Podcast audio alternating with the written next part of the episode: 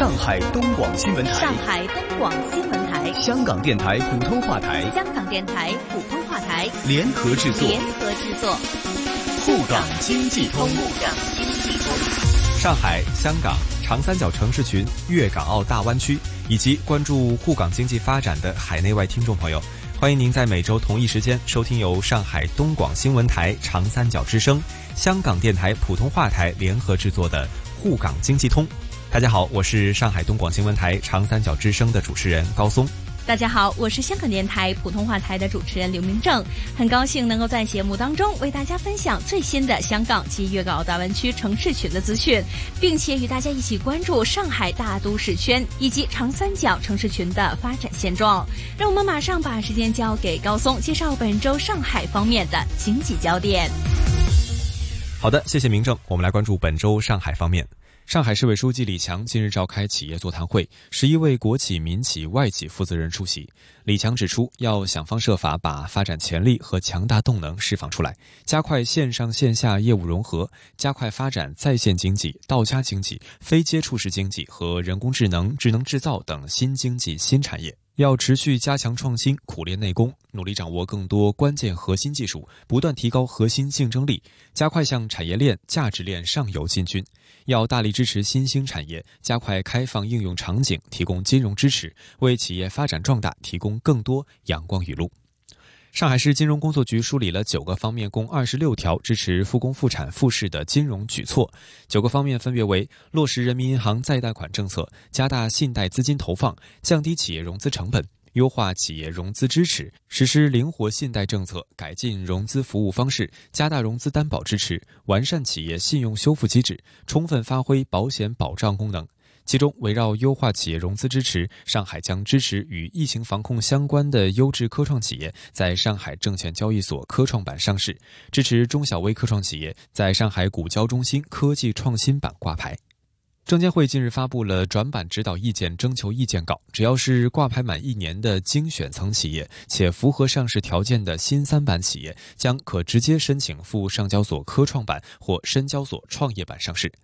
哪些新三板公司有望转板？对于拟精选层的新三板公司来说，近两年的营收与净利润是重要的考核指标。截至三月四号，公告宣布冲刺精选层的七十二家企业中，目前公布二零一九年年报的企业数量较少。根据二零一八年年报。你精选层企业年平均营业收入近七亿元，远高于新三板整体企业的平均值。其中，营收规模最大的三家公司为影泰生物、贝特瑞以及环宇健科，净利润超过一亿元的你精选层企业共有十一家。其中，明石创新、影泰生物、贝特瑞分别以六点四九亿元、四点八一亿元、四点四三亿元的规模占据前三。好的，以上就是本周上海方面的经济焦点。把时间。交给香港主持人。好的，谢谢。让我们来关注到在香港方面。彭博社研究报告表示，由于香港是其中一个与中国联系最密切的经济体，估计香港经济今年第一季的收缩为百分之八点五，全年本地的生产总值，也就是 GDP 跌幅将会达到百分之零点八。当中主要原因是占香港经济比重较大的转口和服务出口，在新型冠状病毒肺炎疫情之下会备受打击。彭博社就疫情提出了两种。假设的情境，并且对中港两地今年四季的经济增长做出了预测。报道里面说到，中由于中国的经济活动完全被打乱，香港首季 GDP 增长预测将会大跌。但是在基准情景之下。假设经济活动在第二季恢复正常，香港的经济增长在未来数季将会随着中国内地经济快速恢复而有所反弹。预料全年的 GDP 收缩为百分之零点八。在较坏的情况之下，也就是假设中国的疫情持续到第二季度，预计今年香港 GDP 将会收缩百分之一点二。报道里面还分析认为，香港是中国与世界之间主要的贸易渠道。也随着中国工厂营运减少和亚洲供应链的大幅收缩，已经开始对香港出口造成了冲击。除此以外，中国是香港主要的服务市场，占整体大约四成，当中旅游。运输和金融服务业已经占整体服务输出的八成。根据政府统计的数据显示，二零一八年内地旅客为香港的服务输出提供大约百分之二十九的经济贡献。二零一九年，香港有百分之八十的旅客都是来自于内地，但是到去年第四季，基于香港反修例运动和一连串的示威活动，内地旅客人数较全年减少近一半。再加上连接中港两地的大部分口岸已经在今年的一月底宣布封锁，因此内地的旅客在封关措施放宽之前将会不会来香港。好的，以上就是本周香港方面的经济焦点。再把时间交给上海方面的主持人，来关注上海大都市圈和长三角城市群发展的最新话题。沪港经济通，沪港经济通。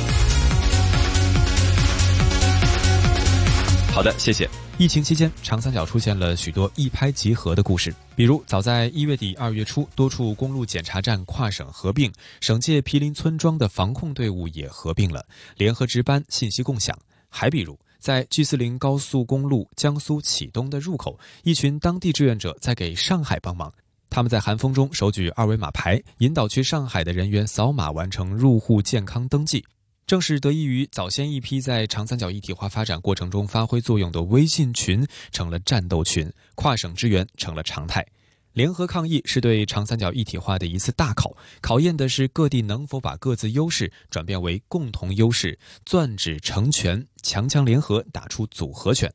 疫情中，长三角一体化的疫情联防联控、企业复工复产融为一体。上海开米科技有限公司是一家紧急复工生产消毒液的企业，一月三十号碰到了难题。工厂在上海嘉定，纸箱和标贴在江苏太仓，小瓶子在上海青浦，大瓶子在浙江嘉善，原液提供商在江苏泰州，产业链上下游合作企业百分之八十位于长三角，至少有十一家外地供应商需要协调。在相关工作组的帮助下，交通物流、应急采购和相关企业复工复产一一解决。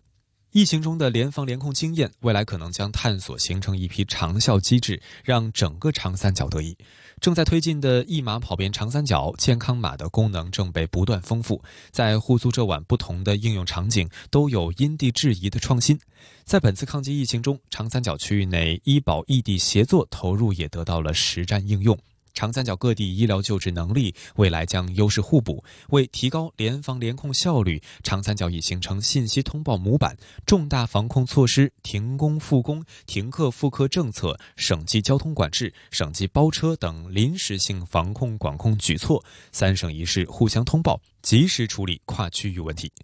同一个信息库、同一张告知单、同一份通行证，这些只是长三角共享共治的一个缩影。在经济社会发展的方方面面，经此一役，三省一市进一步紧密联系，休戚与共。